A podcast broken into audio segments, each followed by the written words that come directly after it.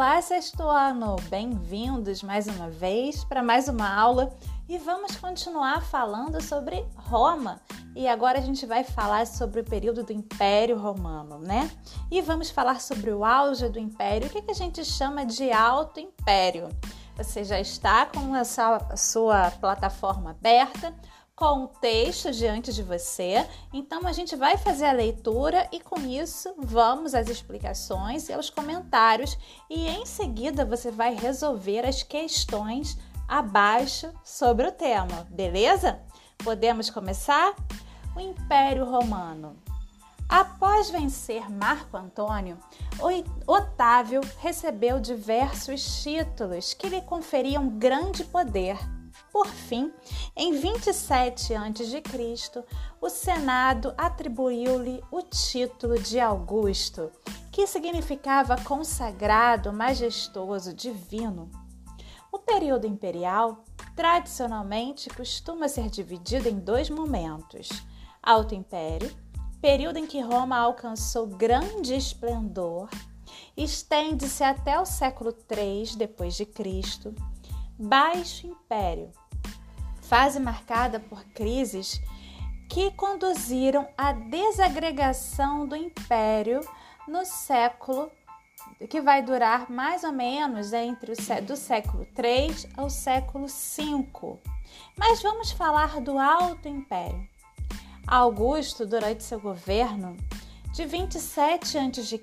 a 14 depois de Cristo, adotou uma série de medidas visando controlar os conflitos sociais, solucionar problemas econômicos e, com isso, consolidar o império, fazendo com que Roma atingisse seu apogeu e vivesse um longo período de prosperidade e de relativa tranquilidade social. Também conhecido como Pax Romana isso foi possível porque o imperador Otávio abandonou a política agressiva de conquistas, promoveu aliança entre a aristocracia e os cavaleiros plebeus, enriquecidos, apaziguou a plebe com a política do pão e circo, panem et circense, que consistia em distribuir trigo para a população carente e organizar espetáculos públicos de circo. Então vamos ver qual foi a estratégia de Augusto para ele conseguir essa pax romana, esse período de paz romana durante o seu governo. Bom, ele primeiro vai durante seu período de governo parar com a, a expansão, com a conquista de novos territórios. Ele vai passar então a administrar esses territórios, de forma a construir alianças, de forma a organizar politicamente esses territórios.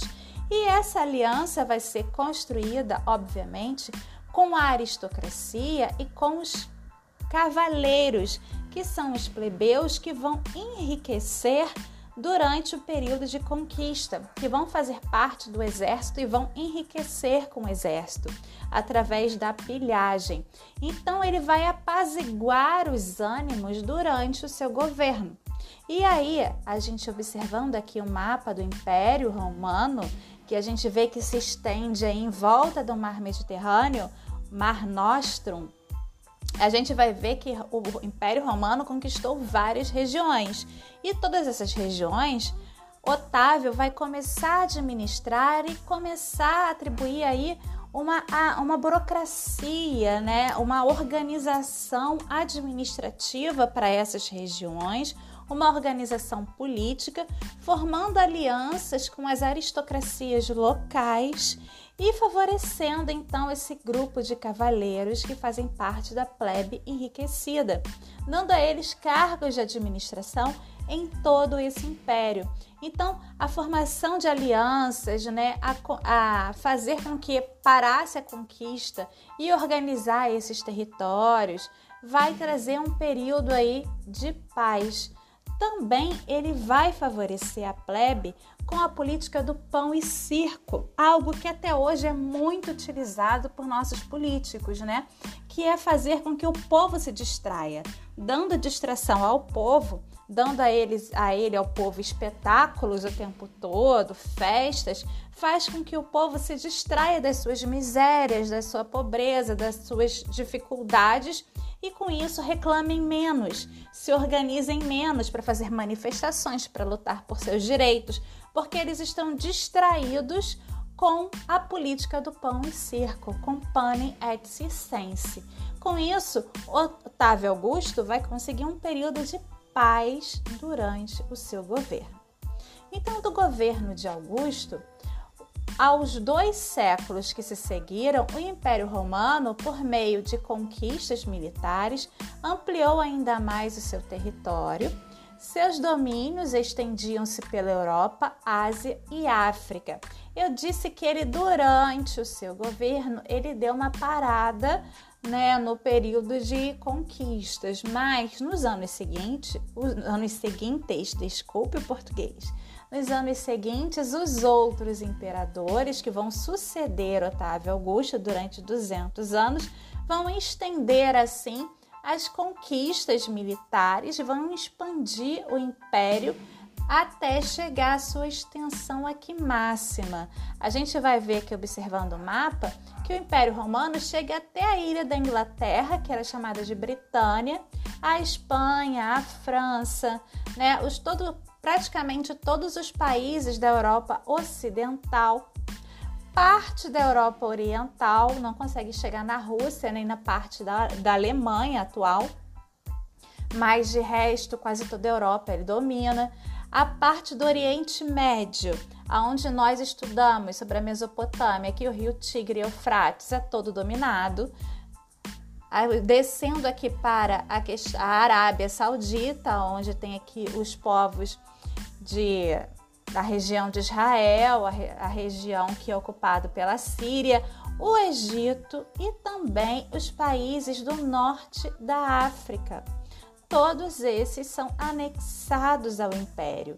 Então, todo o mar Mediterrâneo faz parte, tudo em torno do mar Mediterrâneo, o Mar Nostrum, que era o que era conhecido naquela época fazia parte do Império Romano, todo mundo conhecido, né? Todo o resto que não faz parte do Império Romano, que está aqui sem cor, não era conhecido, né? As populações desconheciam de uma certa maneira, sabiam que existia a Índia, sabia que existia a China, mas o contato era quase nenhum, praticamente ninguém tinha chegado até lá, nem se estabelecido.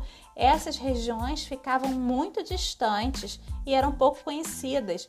E a África, por conta do Saara, a região abaixo do Saara era também bastante desconhecida, era totalmente desconhecida nessa época. Ninguém sabia o que existia, porque ninguém conseguia transpor o Saara sem as tecnologias que se tem hoje.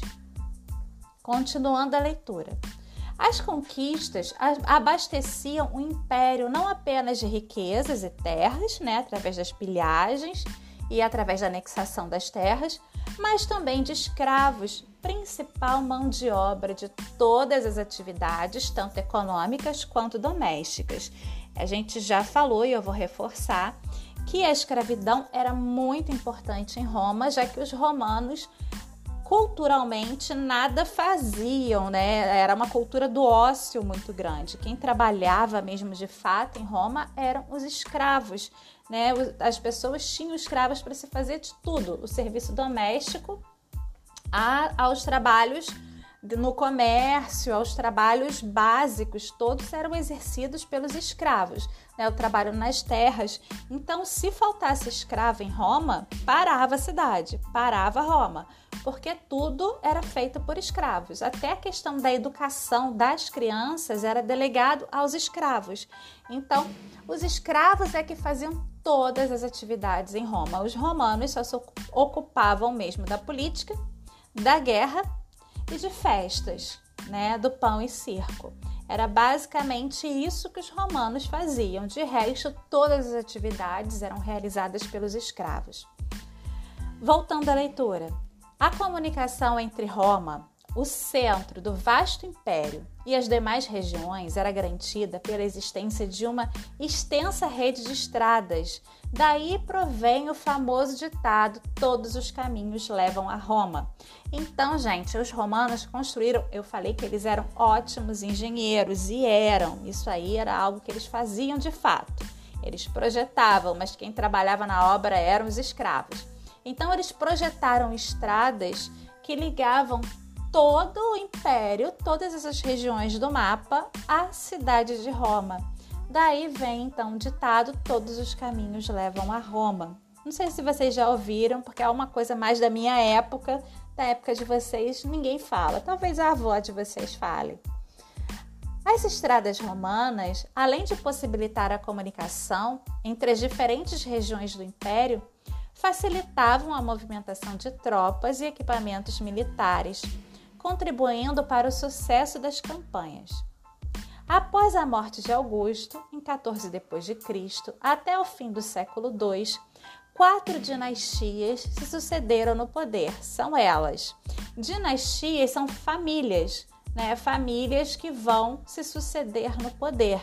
Os faraós eram formados por uma dinastia, quando o poder ele é hereditário, passado de pai para filho. Então é quando uma família fica durante muito tempo no poder. Então a gente vai ter até o século II depois de Cristo quatro dinastias, quatro famílias que vão ocupar o império, o trono do Império Romano. A gente vai ter a dinastia Júlio-Claudiana, que descende de Júlio César, que vai ocupar do século do ano 14 ao ano 68 com os imperadores Tibério, Calígula, Cláudio e Nero. Essa dinastia esteve ligada à aristocracia patrícia romana. Principal característica dessa fase, os constantes conflitos entre o Senado e os imperadores, já que eles descendiam de Júlio César, era o começo aí do império, e o Senado não estava muito feliz com essa situação não, né? Na verdade, o Senado nunca vai estar tá muito feliz com a situação do império, vai estar tá sempre querendo voltar à república, que é quando eles tinham mais poder. A gente vai ter depois a dinastia Flávia, que vai ocupar o trono do império do ano 68 a 96, com os imperadores Vespasiano, Tito e Domiciano, apoiados pelo exército o Senado foi totalmente submetido, né? Porque o exército acaba sendo um poder maior que vai causar medo então ao Senado, que vai ficar quietinho. A dinastia Antonina, que vai governar do ano 96 ao ano 193, com os imperadores Nerva, Trajano, Adriano, Antônio Pio, Marco Aurélio e Cômodo assinalou-se uma fase de grande brilho do Império Romano. Os imperadores dessa dinastia, exceto o último, procuraram adotar uma atitude conciliadora em relação ao Senado. Sobre o cômodo, a gente tem aquele filme Gladiador que fala sobre o seu governo, o período em que ele foi imperador. E aí a gente vê que realmente ele não era um imperador muito muito hábil, né, muito tranquilo com relação às, atitudes dele com o Senado e com durante todo o governo. Ele era um imperador bastante polêmico, mas não tão polêmico quanto os imperadores da dinastia Júlio Claudiana aí, quanto Calígula e Nero. Se você colocar aí para pesquisar no Google, você vai ficar apavorado com o que você vai descobrir sobre esses imperadores. Agora, voltando para a última dinastia desse século, desse alto império, vai ser a dinastia Severa, que vai governar então do ano 193 ao ano 235, com Sétimo Severo, Carácala, Mácrino Eligábalo, cada nome, gente, e Severo, Alexandre. Caracterizou-se pelo início cri de crises internas e pressões externas exercidas por povos diversos, prenunciando o fim do Império Romano a partir do século III da era cristã. Então, durante a dinastia Severa, pelo nome dos imperadores, você já percebe que não eram imperadores tipicamente romanos. Eles eram imperadores que faziam parte do território do Império Romano, mas não faziam parte da, é, não eram patrícios. Eles não eram originalmente da Península Itálica. Os nomes já são nomes de outras regiões do Império. Isso já denota que nesse período começa a existir uma migração, uma, um movimento de outros povos para o Império Romano. E isso vai acabar trazendo uma crise para o império, que nós vamos ver na próxima aula, que vai acabar levando ao fim desse império, essa crise. E agora vocês vão responder a essas três questões que estão aqui para que vocês façam e respondam sobre o que a gente acabou de estudar. É rapidinho, bom estudo para vocês e até a nossa próxima aula. Tchau, tchau!